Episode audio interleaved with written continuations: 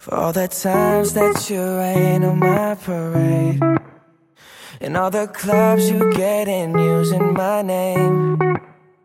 You think you broke my heart, oh girl, for Hello，goodness. 优设微电台的伙伴们，大家好，我是主播小安，陪伴每一位在路上的设计师。上一期呢，和大家聊了设计师关于沟通的问题，那我们就以一个沟通的段子作为今天的小剧场。我看我能不能把它说成一个绕口令啊？嗯，设计师会猜客户怎么想，客户呢会猜设计师怎么想。就算设计师知道客户怎么想，客户也知道设计师怎么想，但设计师还会猜客户怎么想设计师，客户也会猜设计师怎么想客户。哇，好顺呐、猜疑呢，在没有进行有效沟通之前呢，就会一直循环下去。就像我刚刚说的，互相都在猜，那形成了一条设计师与客户之间的猜疑链。那在工作当中呢，你是否经常遇到类似这样的问题呢？需求方指着设计稿说：“按钮应该更大一点，颜色呢改个红色看看会不会更好？不够大气，我要高大上的。”应该有吧，诸如此类的问题呢，确实是让设计师苦不堪言。我们经常呢会抱怨产品经理没有眼光，呃，或者表达有问题，浪费大家的时间。殊不知啊，出现这样的情况是双方沟通都出现了问题。那在我们看来呢，在设计之初的沟通啊是非常重要的。设计产品呢是一个团队的共同结晶，就是一起捏起的小人儿。需求啊没有描述清楚，那出来的儿子，产品经理怎么看都不像亲生的呀，当然不开心了。那当前期啊就商量好这个鼻子啊、这个嘴巴呀、这个耳朵长什么样子，在捏的过程当中啊，在不断的去细化，那么结果当然就是皆大欢喜啦。毕竟啊，儿子再丑也是我们亲生的嘛。那这样呢，也就避免了后期的不必要的纷争，降低了所有的后期沟通成本。所以说呢，及时有效的沟通是非常重要的，尤其是作为一名设计师。那广大的设计师朋友就会问到小安，到底什么才是沟通？其实沟通呢是一门非常博大精深的学问，它在任何的领域啊，任何的分工都避免不了。不论是上下级的汇报，或者说同事之间的协作，设计师当然毫不例外了。当接到了需求，或者说介入到需求的时候呢，我们就需要与需求方去沟通。做用户调研呢，则需要和用户去沟通。那我也去百度了一下，去查一查到底什么是沟通。那度娘告诉我说，沟通就是人与人之间的思想和信息的交换啦，去将信息由一个人传递给另外一个人，逐渐广泛传播的过程。没错啦，这就是所谓的沟通。那需求方和设计师啊，在这个沟通当中到底处于一个什么样的关系？在一个项目里啊，产品经理呢，主要是对整个产品来负责，可以说它决定了整个产品的命运，也就是整个产品的需求方。那设计师呢，是需要满足产品经理去对产品的任何需求，但是也并不是说他说什么都算。有时候产品的策略啊，或者说当营销方案与用户体验相冲突的时候呢，作为设计师，我们有义务的、有权利的去对需求去提出自己的见解或者更好的设计方案。那有不同的意见呢，可以讨论嘛，相互协调，一定要学会多角度的去变换思考。不一定有谁呀、一定对，呃，不一定有谁一定对，一定错。往往一个好的产品经理呢，会是半个好的设计师。那作为一个好的设计师，也应该是半个好的产品经理。两者你中有我，我中有你。有的朋友会说，在产品设计的偏差呀，往往是因为双方存在沟通障碍。那这个障碍呢，主要是存在于两种。第一种就是在专业层面上的，比如说需求方过多的干预你在视觉或交互或用户体验方面。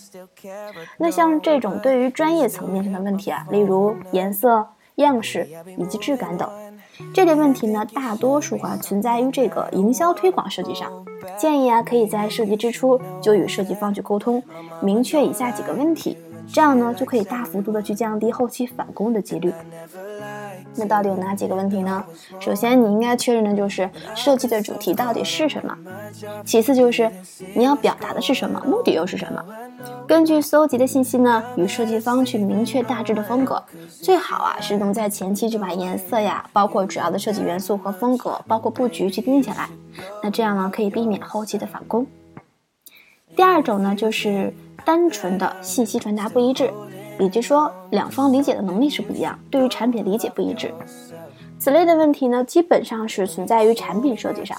那在产品设计上呢，呃，大的方向当然是由产品经理来把控了，包括产品的决策、发展和前途。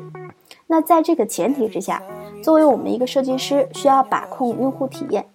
建议呢，设计师要提前来介入这个项目，越早越好。你要和产品经理一起来了解这个项目的背景，以及发起这个项目的原因，包括现在存在的问题以及后期要优化的点。这样的话就不会出现后期信息不对等的情况下啦，也就避免了产品经理说一点你做一点了。那沟通的最终目的呢，其实是要在目标一致的情况下去达成共识。但我们必须要明白一点，就是。并非每一个上线的产品啊或专题页面都是最优的方案，所有的产品设计都是在不断的迭代更新当中呢，不断去完善优化的。所以啊，设计师应该学会适当的妥协和欣赏残缺美，退一步海阔天空嘛。那我们应该如何有效的沟通呢？又说到这个问题了。有效的沟通啊，是要讲究策略和方法的。嗯，小安在这里帮大家总结了几点，很简单。第一点就是你要听，要学会倾听，也就是了解一个现状。听呢，是为了收集更多的信息，掌握现在的完，掌握现在的情况，收集需求方的想法。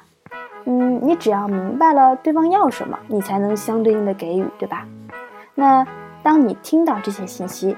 包括你去理解这些信息，将会对于你的设计有非常大的启发。此外，倾听还是一种美德哦。除了听以外呢，当然是要问喽。问呢，一定要学会抓住问题的本质，就像医生一样啊，通过问诊来寻找问题的关键元素。那在问的过程当中，也可以帮双方去整理思路。通过多次的讨论和问答呢，是一种思想的碰撞。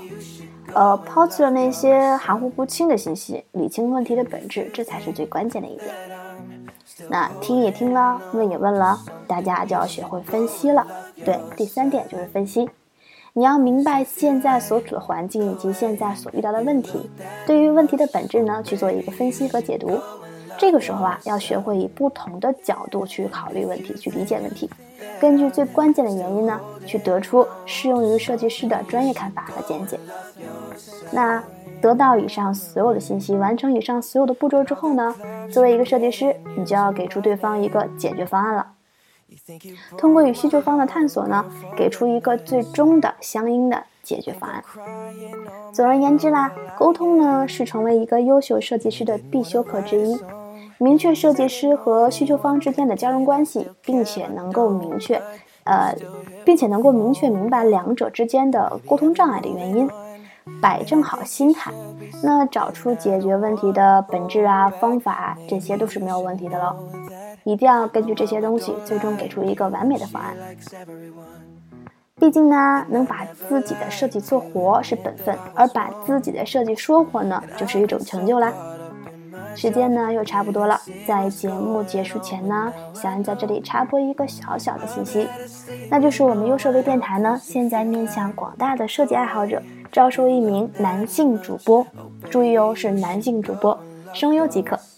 感兴趣的话呢，可以留言给我们，我们会主动联系你的。优设微电台始终相伴你的左右，我是小安。节目的最后呢，送给正在路上的我们一句话：二零一六，愿我们不辜负自己，终有所得。